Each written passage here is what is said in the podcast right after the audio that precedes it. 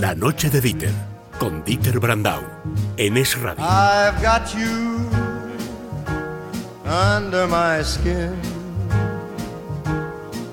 I've got you deep in the heart of me. So deep in my heart that you're really a part of me. I've got you under my skin.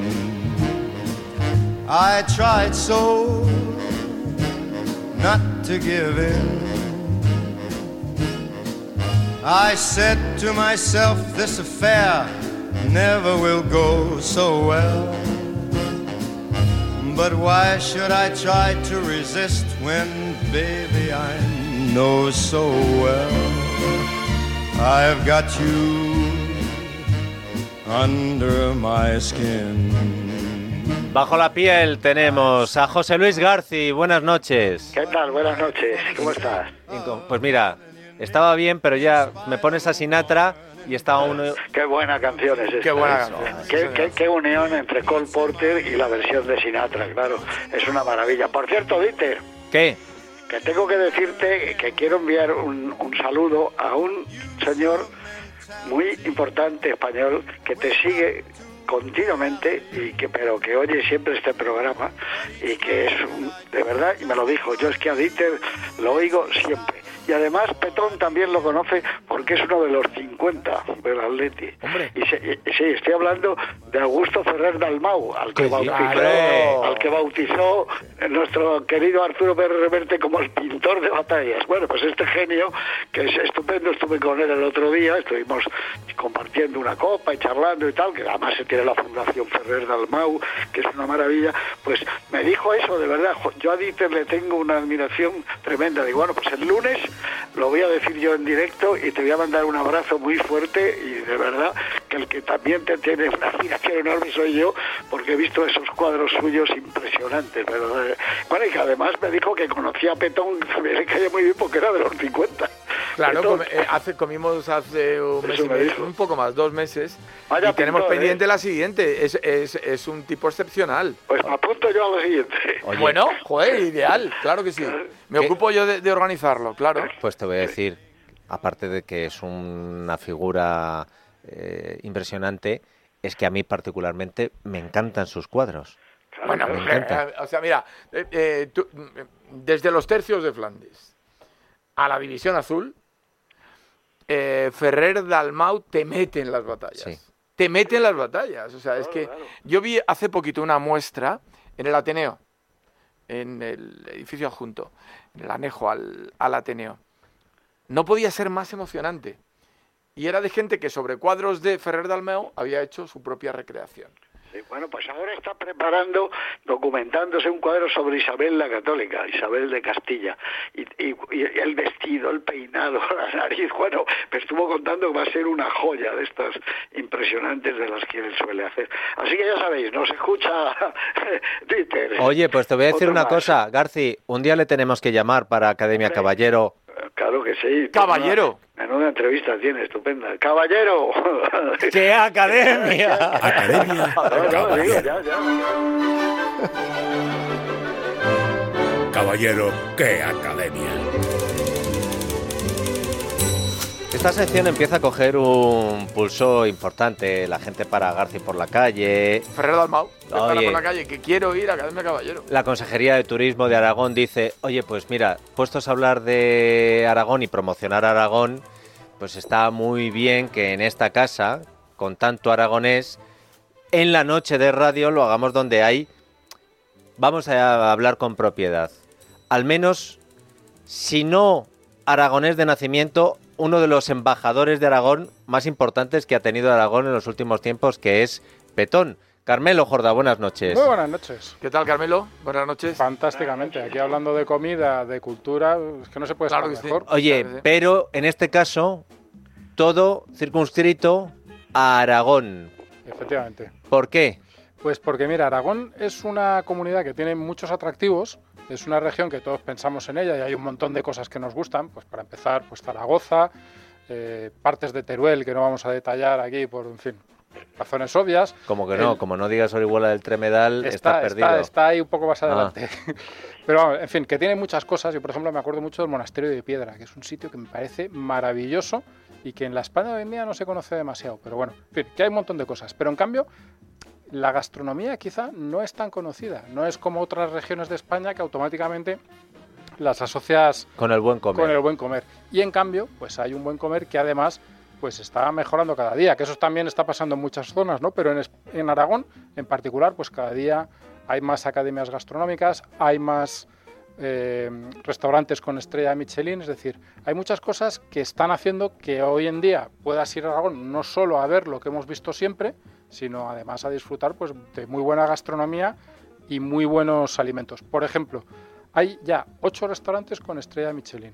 Ocho. 8, que están muy bien. Y hay un detalle que a mí me llama mucho la atención, que es que solo tres están en, en Zaragoza. Que es algo que asociarías más, o sea, yo un restaurante, en mi ignorancia, porque yo de verdad es que de estrellas Michelin no soy muy versado, pero lo asocias más a una ciudad grande, porque es un tipo de negocio que parece que necesite... Pues mira, hay tres que están en Zaragoza, tres que están en Huesca, que tampoco. Tampoco es una ciudad... No, perdón, dos que están en Huesca y tres que están en sitios tan pequeños como Cafranc, Ainsa y este te va a gustar, Dieter, Tramacastilla.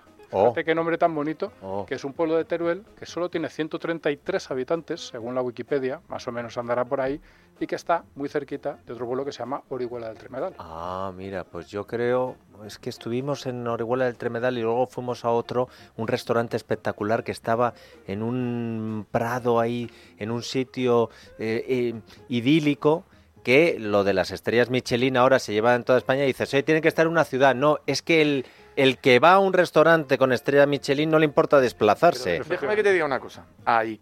Eh, claro, toda mi familia es del Alto Aragón. Yo viví mi infancia en el Castillo de Lerés, estudié en Escolapios de Jaca un año.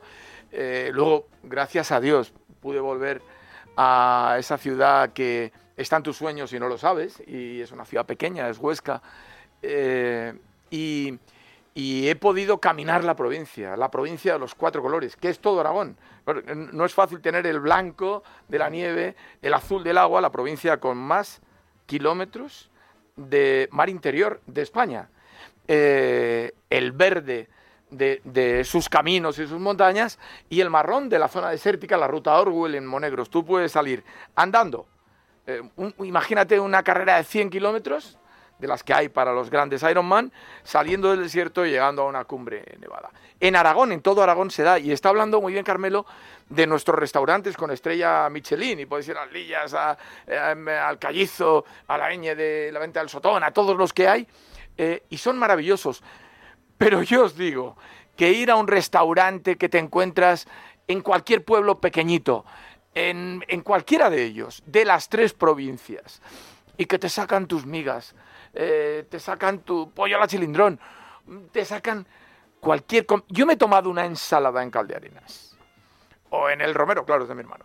Eh, que, que, que, que dices, pero ¿cómo es posible que lloras de la alegría? Es decir, la estrella Michelin, pero es la gastronomía en Aragón. Remato con una sola cosa. Estuvo en Fitur hace poquito. La ruta del dulce de la provincia de Huesca. Es una cosa tan insólita.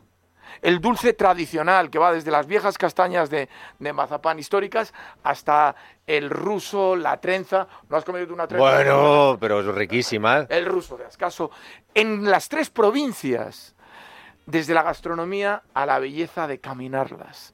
Yo hablo con pasión, pero es que es una región apasionante. Lo es, sin duda. Y me gusta mucho que hayas hecho, digamos, esta transgresión un poco más allá de los restaurantes Michelin, porque estoy totalmente de acuerdo contigo. Es decir, una cosa es que suele haber cierta unión. Es decir, al final es muy difícil que haya gran cocina si no hay buena cocina. Pero al final la gran cocina es para, no voy a decir que sea para unos pocos, pero incluso por número, por cómo son los restaurantes, no es algo tan masivo. Y al final cuando viajas, lo que sí que está al alcance de todos es una buena cocina y una buena gastronomía y un buen producto, que es algo clave y que es algo que en Aragón pues lo tienen, iba a decir, a toneladas. Buenos productos y algunos muy típicos, muy específicos que no los encuentras en otro sitio. Por ejemplo, ahí están enamorados de la borraja, que es un tipo de verdura muy particular, que eso, que decir, claro, te suena así como un poco, mm, al, que no lo conoce le puede no es sonar... acelga, no es, es la borraja. Exacto, pero que es algo que además combina con muchas cosas y que está muy bien, pero tienen otras cosas que a lo mejor son más conocidas fuera o nos llaman más la atención o nos pueden llamar la atención. Obviamente, el jamón de Teruel, el ternasco, eh, Oye, que yo no he los melocotones. Lo sabía que, ibas a, que te iba a pillar sin cenar, pero oye, hay que sacrificarse. Es lo que hay. sabes que eh, el, el, bombón selecto premiado con el Premio Nacional de Chocolatería en España está en una chocolatería de Huesca. en la paca. En la paca. Es que no hemos, nos he contado una parte importante de todo esto, que es que hemos hecho en El Placer de Viajar, que sabéis que es el podcast de Con viajes Kelu. de esta casa, exacto, que hacemos Kelu Kelu Robles Kelu. y yo, hemos hecho un eh, especial dedicado todo el podcast a Aragón, a esta ¿Qué gastronomía aragonesa, que ya la gente lo puede oír, entra en Libertad Digital, busca podcast y ahí se lo, se lo pueden contar. Y hemos contado con varias opiniones y entre ellas pues estaba Raúl Bernal, que es ese eh, repostero o chocolatero que ha ganado en el año 2023 el premio al mejor maestro chocolatero de España y al mejor bombón artesano de España. Y efectivamente él está en, en un obrador, podríamos llamar, yo creo que sé que se le puede llamar obrador, en un obrador de Huesca que se llama La Paca, todo así junto, Mira, y que oye, tiene que ser Sí. una cosa... eh, Petón, los desayunos ¿le ¿podemos escucharle? ¿Tienes eh, algún sonido de este señor? Tenemos un sonido de este señor, como tú le llamas, de Raúl Bernal, que nos está contando una de las recetas que hace en La Paca, aparte del bombón artesano, las Oh. recetas tradicionales de Huesca, pero hace cosas más innovadoras. Por ejemplo, el torrendo con chocolate. Leche. Tenemos, por ejemplo, algo que gusta mucho, son torrendos con chocolate, nosotros llamamos Paquita Torres, y es unos torrendos recubiertos de chocolate de leche, una capa súper fina de chocolate, que es, o sea, es el equilibrio perfecto, que la gente le sorprende porque sabe a torrendo, pero sabe a chocolate. Oye, García y Paquita Torres, tontos no son, ¿eh? Un... No, no. Oh, sí, sí. Oye, pero todo esto que estoy escuchando en inmortales palabras de Otegui, ¿esto lo sabe Federico?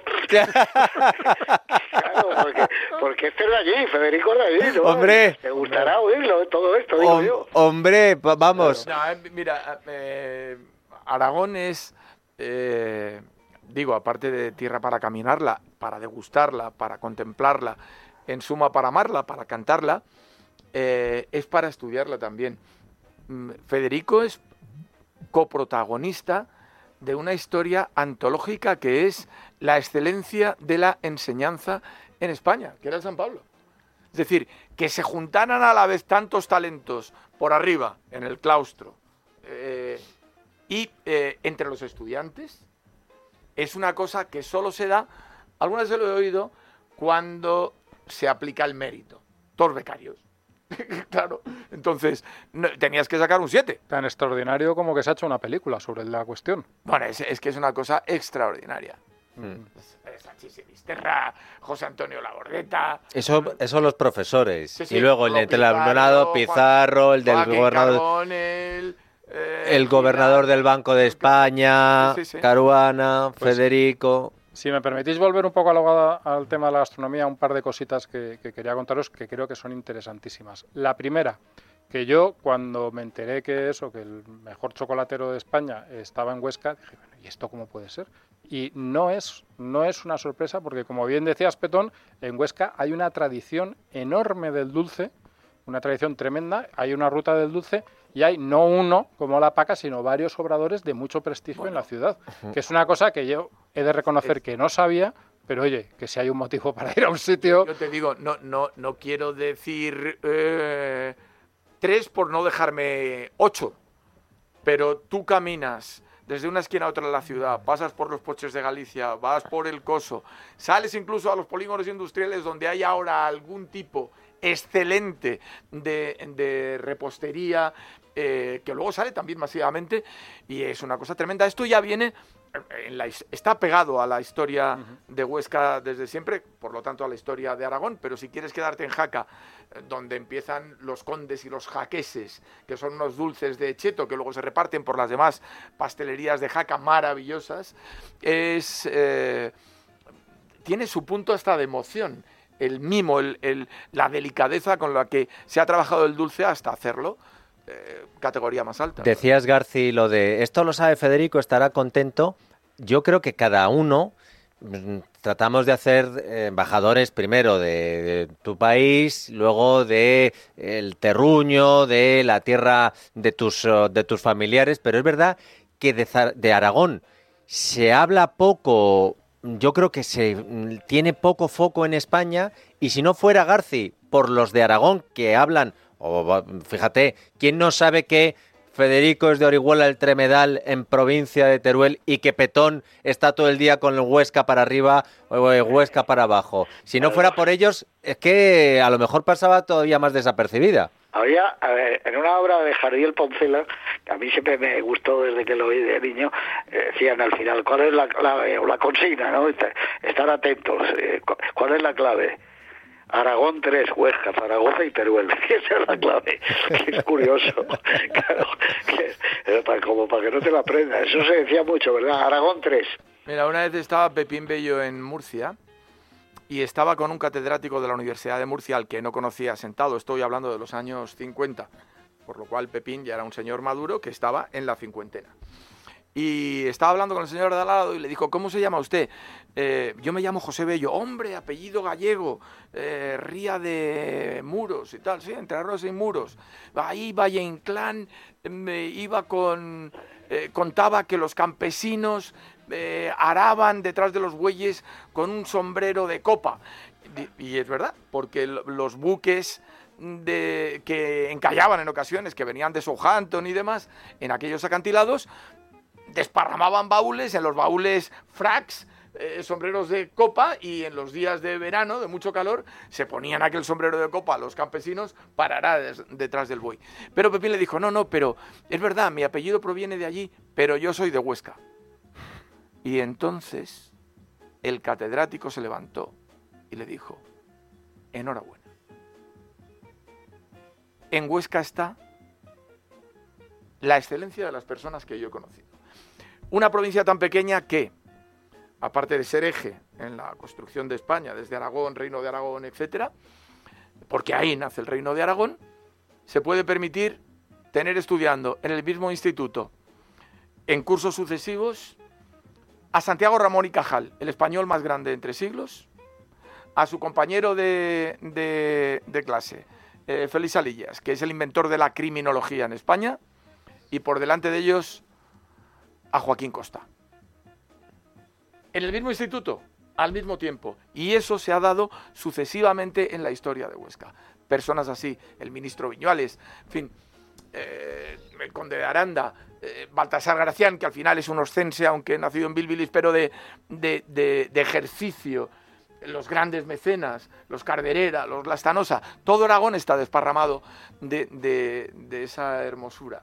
En fin, me habéis dado oportunidad. Pero vamos. Yo pagaría por hacerlo. Pero vamos, de hecho no lo digas porque creo que al final, eh, mm, Carmelo, te tendrías que haber llevado a Petón y haber dicho, oye Petón, mira, y si en el podcast eh, que hacemos que, que Lu y yo eh, te dejamos hablar de Aragón, ¿cuánto nos das? Lo vamos a estudiar porque además seguro que Turismo de Aragón está encantado. Pues, pero vamos, o sea. Y poder hacer. ¿Me dejas contaros una cosa más, Sí. Peter, que yo creo que le va a gustar a la audiencia?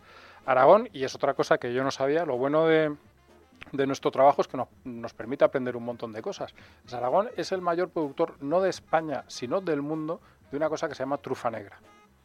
Y que a mí me parece deliciosa.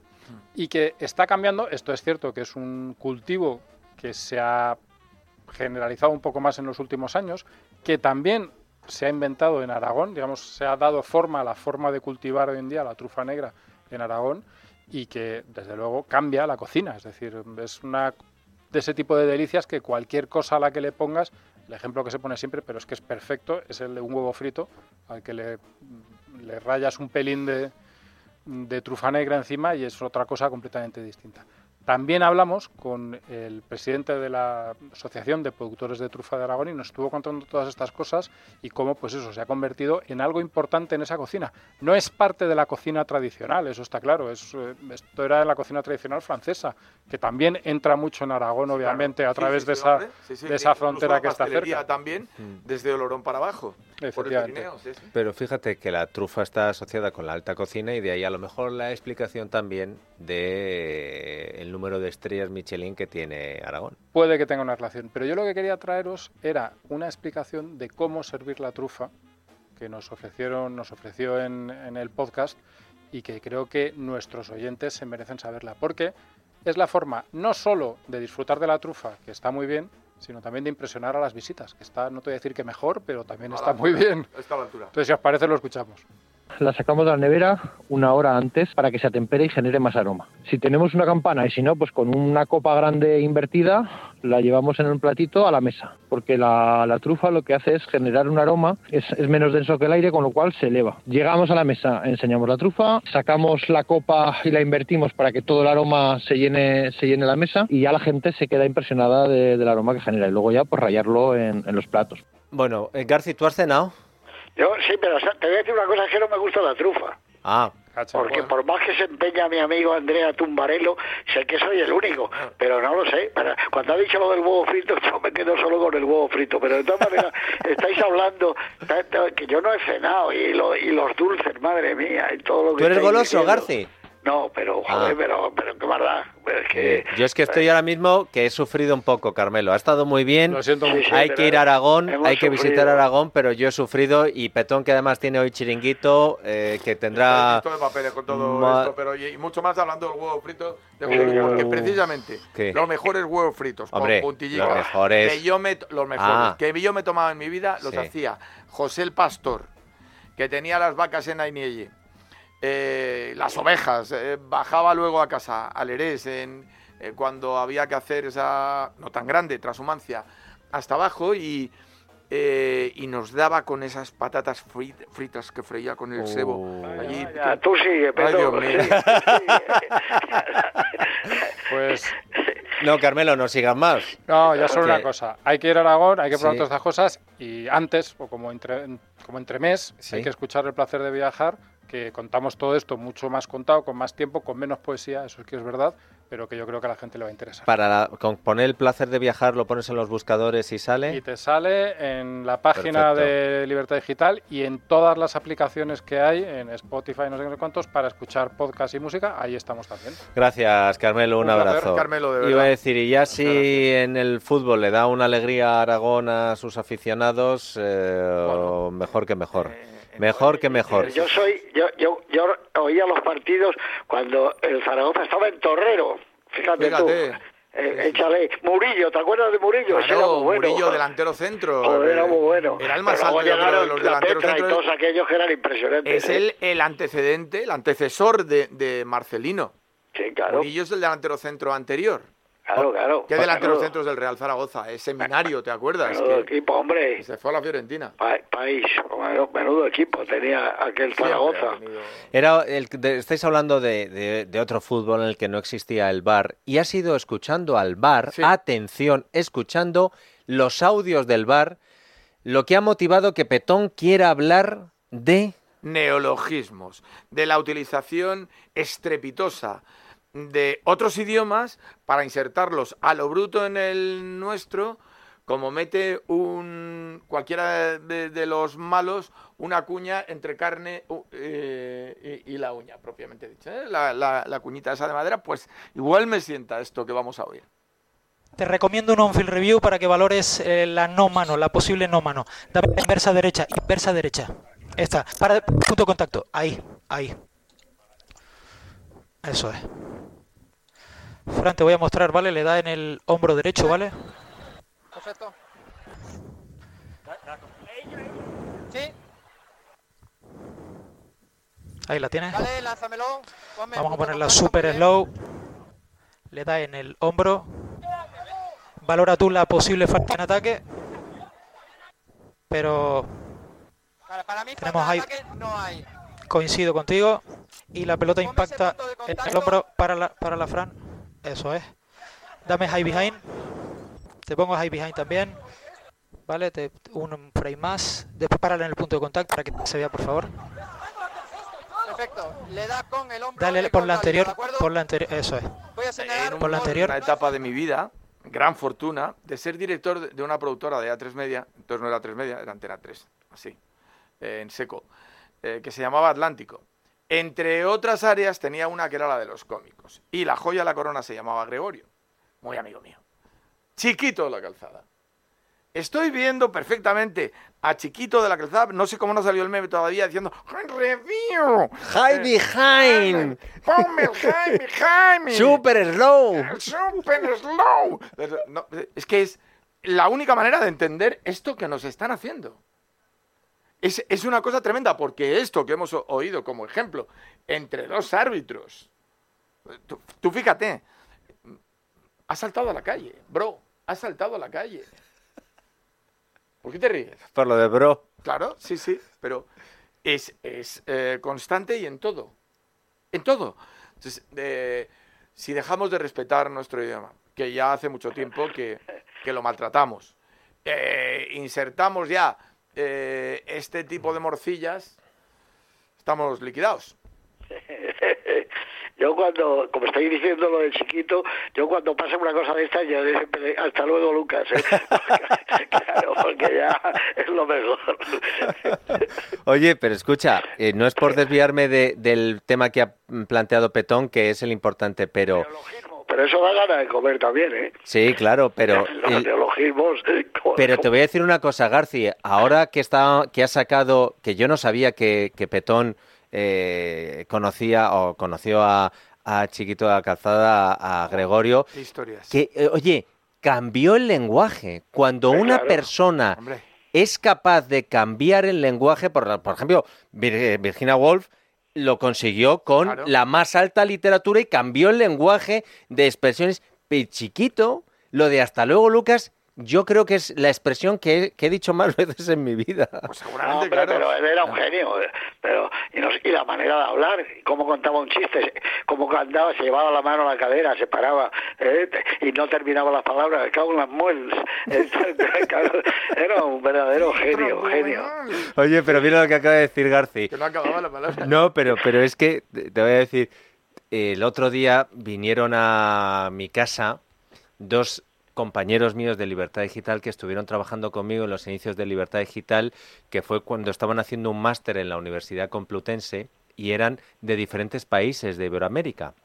Y entonces tuvieron que regresar por la crisis económica a sus países y son de los que estaban en el chat que he hablado muchas veces Madre Patria. Bueno, pues vinieron a visitarme en Navidades, ya a visitar España y tal. Martín Higueras, nuestro corresponsal en Iberoamérica peruano, y el gran Pepe Ferruzca mexicano, que me, de- que me dijo una vez, y yo no caí en la cuenta de que para ellos el choque era mayor, me decía, pero güey, ¿cómo te puedes hacer caca en tus muelas? Porque yo le decía, me cago en mi muela, Pepe, ah, tal, no sé. Claro, claro. Pero era, es que cambió, o sea, todas esas expresiones Claro, no existían le- en le dices España. a Pepe, pecador de la pratina. y, y- y- y se va a quedar No ojiplático. él. Pero Hay que tirarse para ir atrás Gila y Chiquito. Sí. Yo creo que es, eh, no, no había habido nadie desde Gila que produjera aquel impacto. La gente estaba esperando que saliera en Antena 3 aquellos cómicos y esperando a él, a ver, a ver, a ver Chiquito. Y luego era un gran, una gran persona porque era un tipo extraordinario y afable. Cuando empezó a hacer cine todo el mundo le, no es que le quería, le adoraba. Cuando hacía El Vengador en la Pradera, aquellas películas Sí, que con hizo. Álvaro de Heredia. Era, era increíble, era increíble. Y su vis cómica y su manera de, de contar, esa manera de, andar enfilado y separado, eso era genial. José Luis, y algo hermosísimo, que es, que es haber conseguido el éxito cuando estás más cerca de los 70 que de los 60. Es decir, encontrar que en una esquina inopinada del camino te puedes dar de frente con el amor o con la fortuna, cuando ya el, el amor lo tenía muy cubierto con Pepita. Yo tengo historias de los dos que son maravillosas, algunas no se pueden ni contar. ¿Perdón? Si sabía algo de japonés o no, porque Nada, no, no, sabía cuatro palabras porque es verdad que él iba todos los años Claro, durante un tiempo Pero hombre, y a Japón. cantaba muy bien, ¿eh? Cantaba muy bien. eso Cantaba, sí. claro, cantaba Claro. fenomenal, era, Sí, era un, un- un importante cantador. Pero Yo escuche, Tenía que haberse puesto chiquito de Hiroshima. pero tú- lo tuyo con, eh, con Chiquito como a, surge? a Chiquito lo descubren eh, Rafa y, y Summers, los dos. Eh, Rafa que Rafa. Rafael eh, era calvo. eh, bueno, joder, es un importante poeta. Y era co-guionista con el hermano de Marlo Summers. Sí. Eh, los dos mano a mano eh, idean el programa de los cómicos. Por, porque habían, yo creo que lo hacen porque ya han conocido a Chiquito y dicen, tenemos una bomba. Y ahora hay que hacer un programa de cómicos que presentaba Pepe Carroll. Y eh, era tan especial, tan eh, seguro de que tenía una oportunidad que solo era una y que tenía que abrazarse a ella, que era capaz de cualquier cosa por conseguir eh, lo que quería, eh, de trabajar todas las horas que fueran necesarias, de viajar sin quejarse. Yo estuve una noche de Nochebuena en un chalet del Conde de Orgaz, porque querían darle una fiesta sorpresa al que ahora es rey de España y se la dieron, y el pastel de la fiesta sorpresa era chiquito. Y ahí estuvimos, chiquito, Pepita, y yo honrando a su majestad cuando era su alteza. Pero qué, pero vamos a ver, Petón, ¿ya qué esperabas para contarme esto? Claro, joder, macho, porque ha surgido hoy, porque este, porque esto es Academia Caballero. Caballero, ¿qué academia? Este programa es Caballero. Caballero, qué academia. Pero me gusta, me gusta mucho esta sección porque es de gente muy culta, que sabe mucho y que precisamente por eso no desprecia nada. No desprecia el fútbol, no desprecia el boxeo, no desprecia Chiquito. Se puede estar hablando de Joaquín Costa o de Chiquito de la Calzada, Garci, y no pasa nada. Claro, pues Disfrutamos que- igual.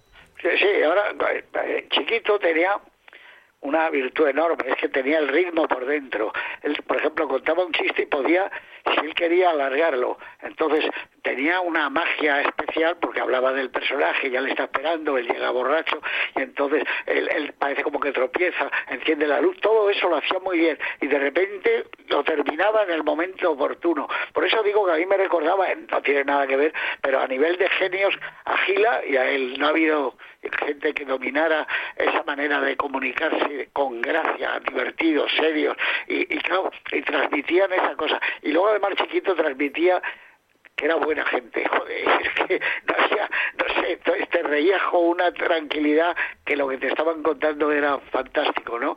Y fíjate que le invitaba gente de todas partes, porque era muy bonito invitarle y la gente se lo decían uno a otros, ¿no? Eh, Yo creo que es un personaje realmente de los que sentirnos orgullosos, un personaje español fantástico, ¿no? De verdad, de, de los que se quieren.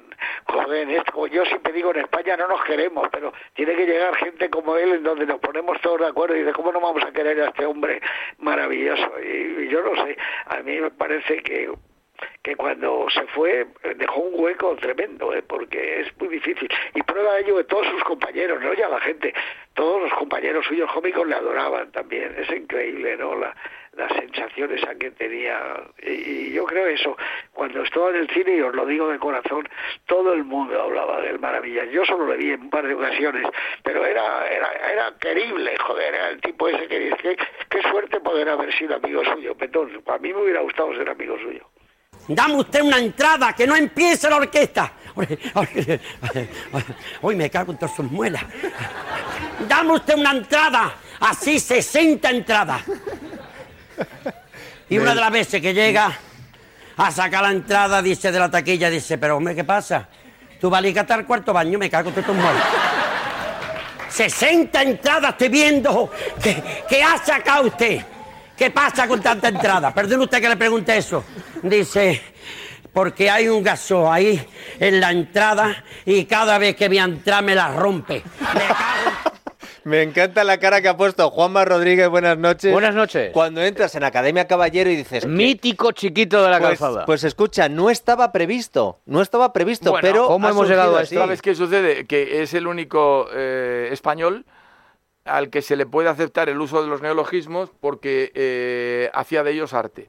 Hasta el extremo de que después de ver los Tomás Humers de Rafael Soler, me ha venido el nombre de Rafa, que me perdone, que además te lo puedes encontrar ahí en el centro de Madrid porque, no voy a hacer más publicidad esta noche, pero eh, es padre de- de una legión de poetas. Él es, eh, además de poeta, mecenas de poetas, para, para dedicarle tiempo un día también. Bueno, eh, ellos se dieron cuenta del talento que, hab- que había. Un día me llega Álvaro Sáenz de Heredia y me dice que quiere hacer una película con Chiquito.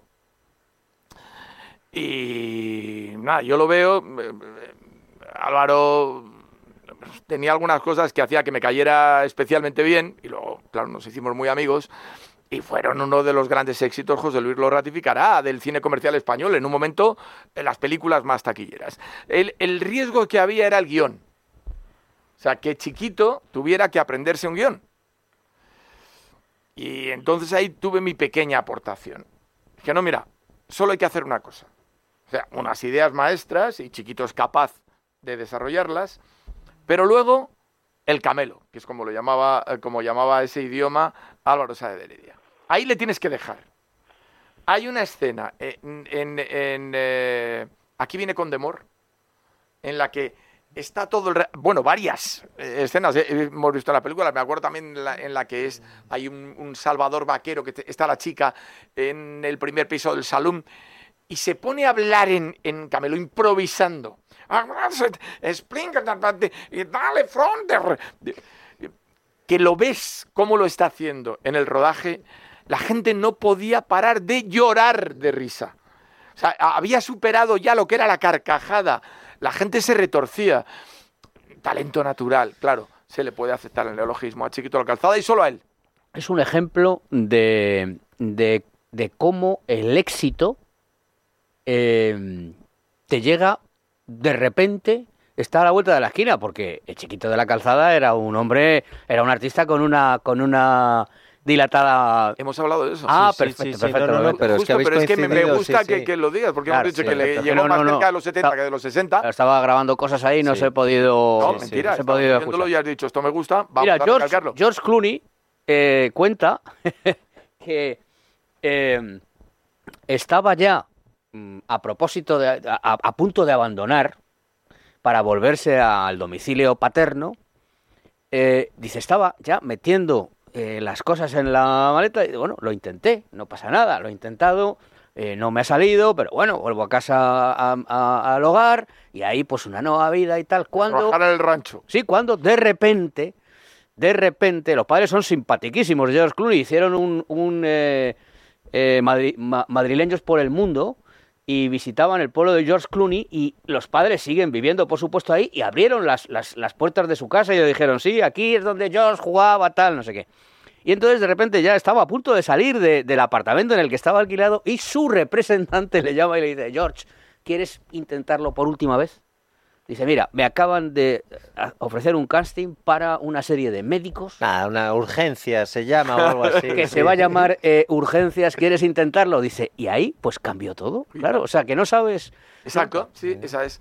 Digo, el, el éxito y el amor, las dos cosas. Claro, ¿Qué pasa. Garci? claro. No, que se me ha olvidado cuando estaba hablando Gila y él, el tercero de la trilogía que se me ha olvidado, que era Tip, que Claro. era nuestro Groucho Mars, Claro, que era sí. otro genio tremendo del humor, ¿no? Sí, yo lo he pensado, Los, Tip. los tres, los tres tan diferentes y ¿Quiénes tres habéis genios. dicho, perdón? No, Chiquito, García ha dicho Chiquito y Gila. Y yo creo que en ese estilo del surrealismo, Ah. de, del talento Sí, disparatado, del ¿no? del tal, Sí. tip. Sánchez Sí, Polac. porque era tip. nuestro Groucho. Exacto, Era- era exacto. increíble. Y desde esa seriedad que luego era el más disparatado de todos. Yo me acuerdo de ese mítico programa en el que estaba Mingote, Antonio Burgos, que el otro día le tuvimos que despedir, Chumi Chúmez, y de Sí, pronto... Luis del Olmo por las mañanas. No, no, no, no, el de Ah, televisión el de la española, tele. en el que de pronto, remedo, sí. eh, en Telecinco, el que de pronto decía, pero si se está sacando un hornillo para hacerse un caldo. Hemos, hemos tenido aquí Sí. el maestro Mingote, el maestro Estaba en ese, estaba con Usía también. que tiene en una, un, un- que, se te, que, que se me quedó grabado porque se ve que es Cervantes, porque lleva la... ¿Cómo se llama? Górgola. La górgola, efectivamente. Entonces se me quedó grabado, digo, este tío es un genio, no por esto, sino porque lo era.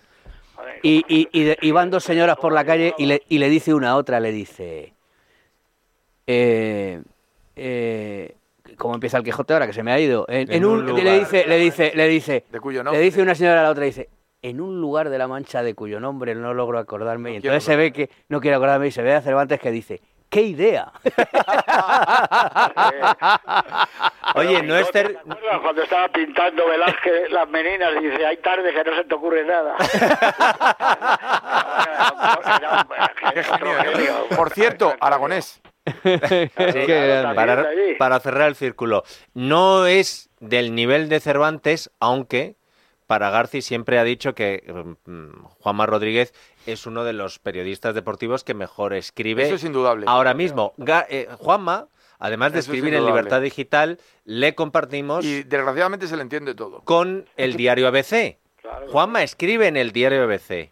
Y ahora mismo el diario ABC, Sí, bueno, eh, abriendo a todo trapo, En fin, yo no quiero... Jorge Méndez quiere colocar a Mourinho en el Barça, bueno. petón. Eso lo contó el otro insinuó el otro día.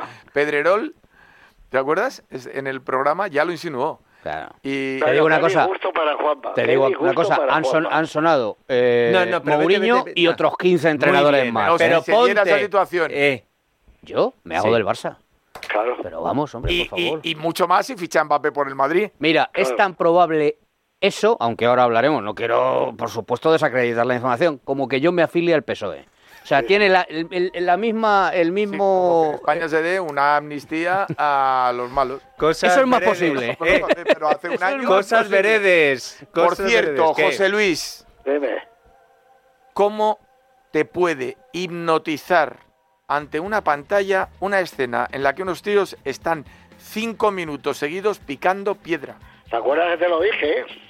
Qué No fascinante película, no- Jan Becker, la evasión. No te pierdas, te dije el true, el agujero, el boquete. Sí, sí. Es impresionante. Esa es una de las mejores películas de la historia del cine, porque además mezcla la película, digamos, el, el- el documento, lo documental con lo narrativo, de una manera asombrosa. ¿Te fijaste en las manos del tipo? Como Bueno, bueno, bueno, bueno, bueno, bueno, bueno, claro, ¿no? Es que ya desde, de- desde la primera escena en la que eh, el tío dice yo soy amigo de Jan Becker, en realidad luego he leído que también es del escritor que Sí. escribe la novela en la que está basada. Y donde Eh, estaba él, claro. y él estaba en la trena, él era, claro, joder, ya había picado. Sí, claro, yo, José Giovanni estaba y es el que escribió la aventura de ellos. Pero este tipo, lo de las manos suyas, ¿cómo puede hacer con un cepillo de dientes un telescopio? Esto Qué barbaridad, qué, qué barbaridad. ¿Cómo- Y qué cómo- habilidad para cómo- todo. ¿Cómo? Qué habilidad. Qué... Juanma Rodríguez, te doy, te doy dos opciones. Una, terminamos ya y empiezas en punto tu programa. Sí. Otra, vendes tu programa dentro de la sección más popular de la radio española llamada... Pues nada, pues que ahora empezamos el primer palo y que si no nos queda más remedio, tendremos que hablar de la situación del Barça, ¿no?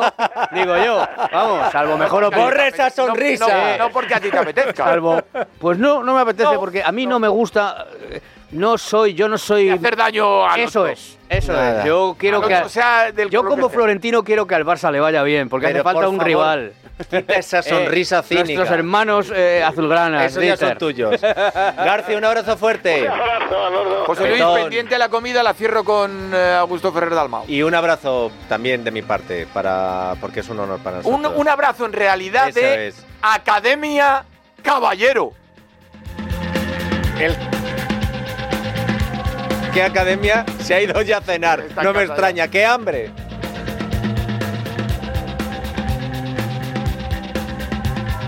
La noche de Dieter, con Dieter Brandau, en Es Radio.